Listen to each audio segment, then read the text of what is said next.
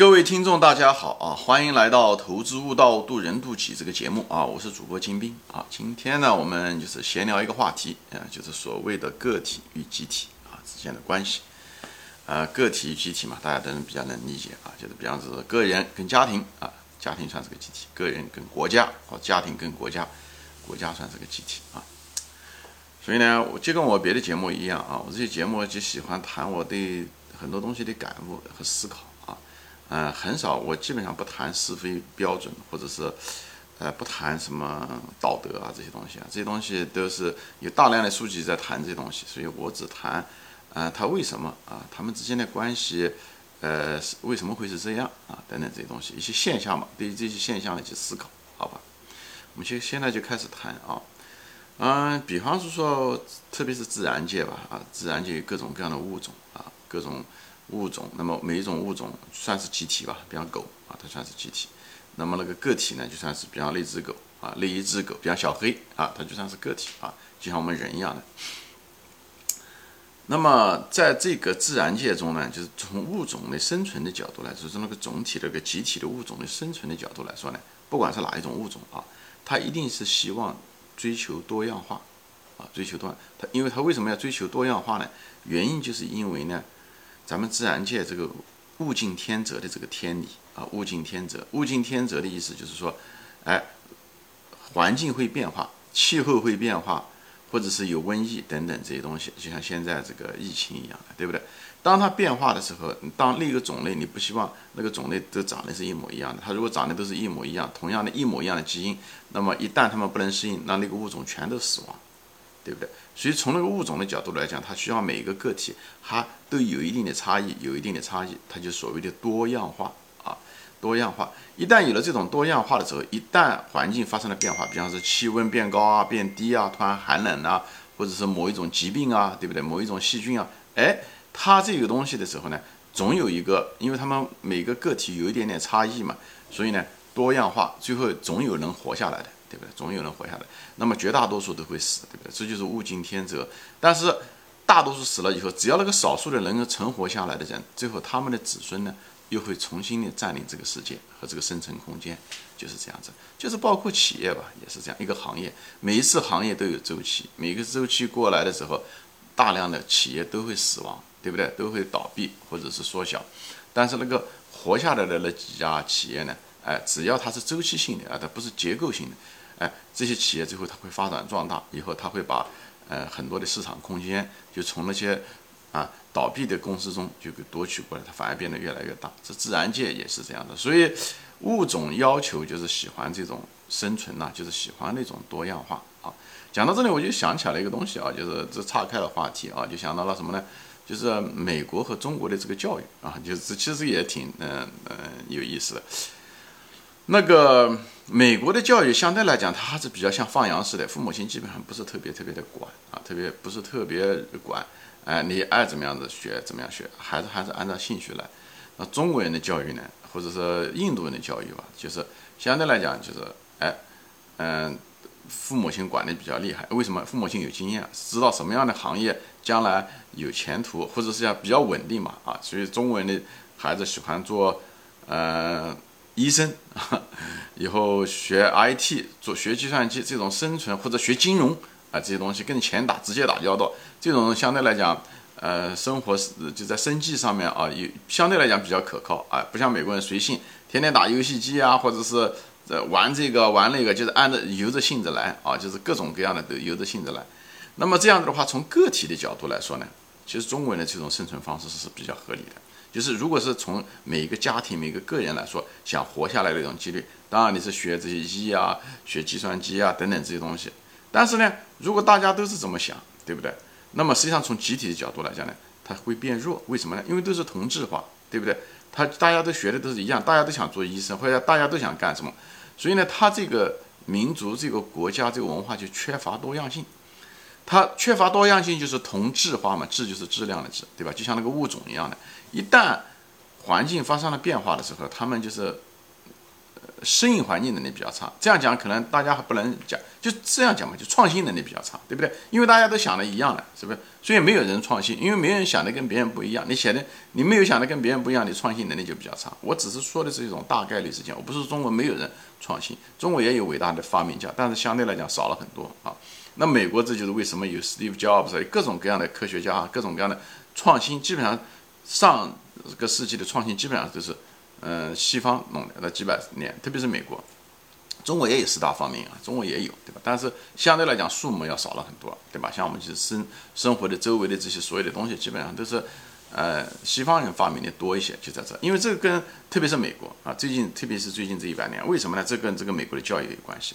它是美国的教育实际上是一个个体的牺牲和集体的。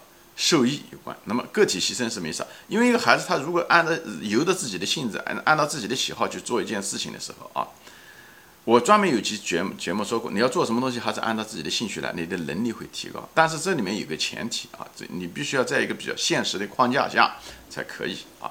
那么。大多数这像物种一样的，它其实大多数情况下，那些按照性子来比，对，因为有人按照性子来，很可能就去打游戏机去了，父母亲也不管，所以他一辈子可能就打游戏机，很可能他的职业、学业都不好。啊，这样的人在美国充斥了大多数人，他们只是对音乐感兴趣或者对体育感兴趣，所以往往最后毕业出来的时候都没有一份好工作啊，所以生活也是比较艰辛。但是呢，就是因为每个人都喜欢他自己的东西，所以，每个人都有各种各样的奇奇怪怪的想法。所以呢，他创新能力特别强，所以像乔布斯这种人就会出现啊，就是美国的创新能力很强。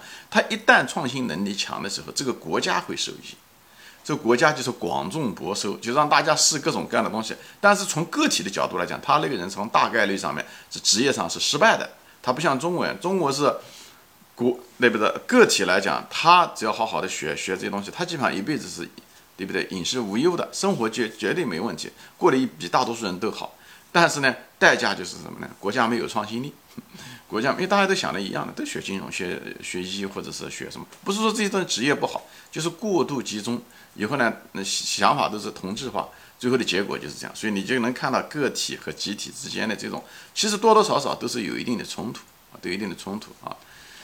呃，还有谈到是什么？讲是咱们中国人特别 热衷的所谓的爱国主义教育啊，这是中国特色啊。啊，爱国主义教育，当然我们那个别的国家也有啊，比方越南啊、朝鲜也都有爱国主义教育。别别的国家其实另外的，实际上别的国家其实相对来讲要好一点，它还是尊重个人的选择啊。那么爱国主义教育，那我们怎么认为？那么我们这一代人受爱国主义教育很深，那么上一代人教育的更深，那么下一代人其实也也深了很多啊，就是加强了这方面教育。我，但是我就想分享是怎么样的，我是怎么认为啊？那么爱国主义其实。就是国家，对吧？国，对不？是集体，家是个体吧？是可以这么讲啊。那么，你一个人，你比方说是一个国家，比方当年日本人侵略中国，对吧？作为这件事情，那你怎么样子对待呢？作作为一个，对吧？每一个，比方说中国男人吧，啊，这么年轻的男人和中年男人，你马上就面临的选择，你是去扛着枪去打仗呢？还是抛开你的家庭去打仗，你就你很大概率上面你会死在战场上，对不对？还是应该待在家里面，对不对？保护着家庭，或者带着老婆孩子逃荒啊，哪地方哪地方安全往哪地方跑，啊，是这样。这里每个人都面临着选择啊。那那么我就想讲镜头前的朋友啊，你就是年轻人，你就是回到那个年代，你会做出什么样的一个选择？你可能是个父亲，你可能对吧？下面有孩子，年轻的孩子你需要抚养，你可能是个丈夫，对不对？你如果去世的话，家里面就去了主心骨啊，你的老婆很可能，孩子很可能都会死掉。流离失所，本身那个环境就很艰苦。你可能是个儿子，对不对？年迈的老母亲或者父亲需要你来照顾，对不对？你如果死掉的话，他们就没有人照顾，啊，或者你死了以后，你的孩子就没有人抚养，因为这是你的最大的责任。这时候你应该去拿着枪去像保家卫国吗？这个当然是豪言壮语，当然是很好。我相信大多数人的选择都是不会拿着枪去冒着生命去，一个是牺牲了自己的生命啊，这是一个；第二个，你死了以后家里面没人管啊，这些东西怎么搞？这都是很现实的问题。所以我觉得一个正常人应该的首选是什么呢？你应该对你的家庭负责，而不是对你的国家负责。我这想的是实实在在的话，我不知道镜头前有多少人同意这个观点。那有的人说，那如果大家都这样的话，那么那这国家不就亡国了吗？我们不就做亡国奴了吗？啊，第一点，我们这个民族做过好几次亡国奴啊，对吧？有些东西已经深深的扎在我们身上。亡国奴本身，我并不是提倡要亡国，但是我们都是有亡国奴啊。举个最简单的例子啊，蒙古人进来，对吧？那八十年，实际上就是把我们汉族人统治了啊。以后留还留下了我们每个人身上的蒙古斑都有啊，这是岔开的话题，我就不想多说。蒙古斑是什么？就是中国人的孩子生下来了以后，那个屁屁股上面啊，那个呃屁眼沟的上面有股青斑，那是蒙古人给我们留的。为什么有？因为蒙古人在统治我们汉人的八十年的时候，嗯，那个村庄上的女人要他们要是如果结婚的话，那个出夜权。就第一晚上的睡觉是给那个村长的，跟那个村长睡。那个村长是个蒙古人，所以呢，八十年的期间，我们身上都是有蒙古人的血液啊。后来的清朝就更不说了啊。所以，那我就是把它扯开了说了一下啊。那就是说什么？就是说，那那就是应该就是应该去死吗？或者是怎么说？我认为啊，对抗外民族的主要的，从经济学的角度来说，不谈爱国主义本身，因为这种信仰这东西很难争议。我认为一个国家如果抗击外民族，那么首先要想的应该谁应该抗击？我觉得应该抗击的是谁呢？就是如果外民族进来的时候，谁受到的经济利益，谁受到损失最大的？就是他如果进来的话，谁损失最大，谁就应该贡献更多，对吧？如果是谁谁呢？富人，有权有势的人。他们损失最大，因为人家过来的会抢他的东西啊，对不对？他重新财产权利重新分配啊，什么既得利益都会被分配掉，所以这些人应该首先偿嗯为这个集体承担责任。普通老百姓，特别是那穷的一贫如洗的人，别人也抢不了他什么东西啊，对不对？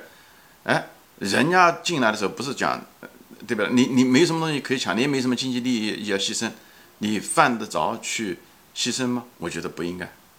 我个人认为啊，我觉得不应该，凭什么呢？对不对？所有的人都是无利不起早，对不对？那凭什么？所以，爱国跟别人干，啊，利益最大化，谁受的利益大，谁应该去做。那那些有钱人，他那毕竟是少数人，对不对？那么他可以不是一定要扛着枪上上战场跟外国人干，对不对？日本人干也好，对不对？还是苏联人干也好，或者是未来有可能日嗯美国人干也好。但是他至少可以出钱呢，对不对？如果人家进来的话，他损失会更多。所以呢，这个谁，所以跟保卫保家卫国的这个角色谁在承担了呢？就是国家在承担。国家为什么可以承担呢？因为国家通过收税，收税是怎么收税的呢？他就是通过富人多交税这种形式。其实说白了，就是富人从某种程度上就支撑了这个国家的这个国防开支。在美国至少是这样子啊，我不知道在中国是什么一个情况，这样才比较合理，对不对？你受的损失最大，当然你应该有钱出钱，有力出力，对不对？这样子，那么年轻人呢，就是真正穷的人呢，其实是不应该的，就不应该去。但是如果你没有钱，对不对？但是呢，你想有个好的一个奔头，比方说我参军了以后，工作给我安排一个好一点的工作，比方说在美国的时候，你参了军了以后，给你的福利会好，比方你可以免费上大学，那么有人就愿意交换，对不对？虽然这个。保国呃，在美国，特别是在美国到保家，可能跟我这个穷人没关系。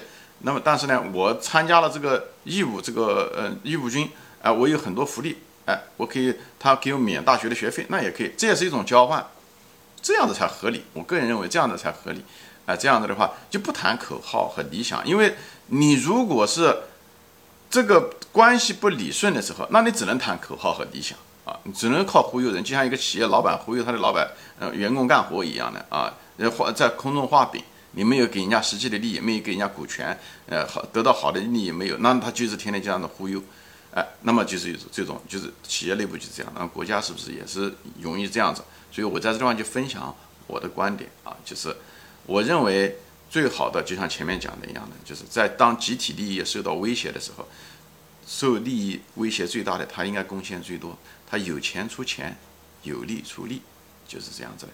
而奇怪的现象是什么呢？大多数无论在美国啊，我不知道在中国现在情况怎么样，至少在美国，美国当兵的基本上都是穷人，就是为这个国家保护这个国家的人都是穷人。那么他们为什么去当兵呢？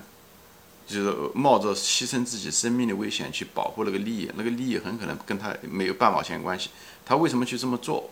实际上有两个原因，一个是经济上的原因，因为生活所迫，没钱，以后呢工作也不大好找，以后呢他当了这个兵以后，国家会给他一些福利。说白了就是富人出钱，穷人出力。但是呢，穷人出的为力不是为了国家，实际上是跟富人一个交换。就说白了，就是这个穷人是富人的雇佣兵，就是这么回事情，啊，这是一方面。第二方面呢，实际上呢是什么呢？就是收了穷人的智商税。穷人相对来讲，他的那个认识程度、文化程度相对来讲比较弱一点，所以他认识不清，常常呢容易呢受爱国主义教育比较厉害。美国也是一样的，美国的底层的。特别是南方的那些很穷的人，他们那种爱国情怀很深，啊，我不知道在中国是不是这样子啊？但是那就是日美国的愤青吧，有这帮人也是这样，他们爱国情怀很重。以后我还接触过很多人，我跟他们都谈到过。他说：“我说你为什么去当兵？你去到嗯别的国家，到伊拉克、到阿富汗去打仗？”他说：“那些人都是恐怖分子。”OK，与其让这些恐怖分子跑到美国来，像。美国那个呃，二零零一年的九幺幺再发生的话，还不如到阿富汗和伊拉克去，把这些恐恐怖分子杀死在海外。OK，御敌，嗯，以国门之外，用中国的话说就是这样子。其实他们的作用是在海湾的加入，最后杀了更多的人，更多的平民受到伤害，更多的人加入了恐怖活动，实际上对这个美国是造成的是伤害。但是他们的那种简单的头脑、简单的思维，哎，被洗脑，哎，最后的结果是冲了别人炮灰。所以我就是说，个体和集体之间的这个利益，我就是这么样的看的。我认为，一个首先每个人要增加自己的认知能力，要独立思考，啊，以后呢，把自己管好，把自己的家庭管好，充当好你丈夫、父亲、儿子的责任，在这个基础上。你如果有钱，对不对？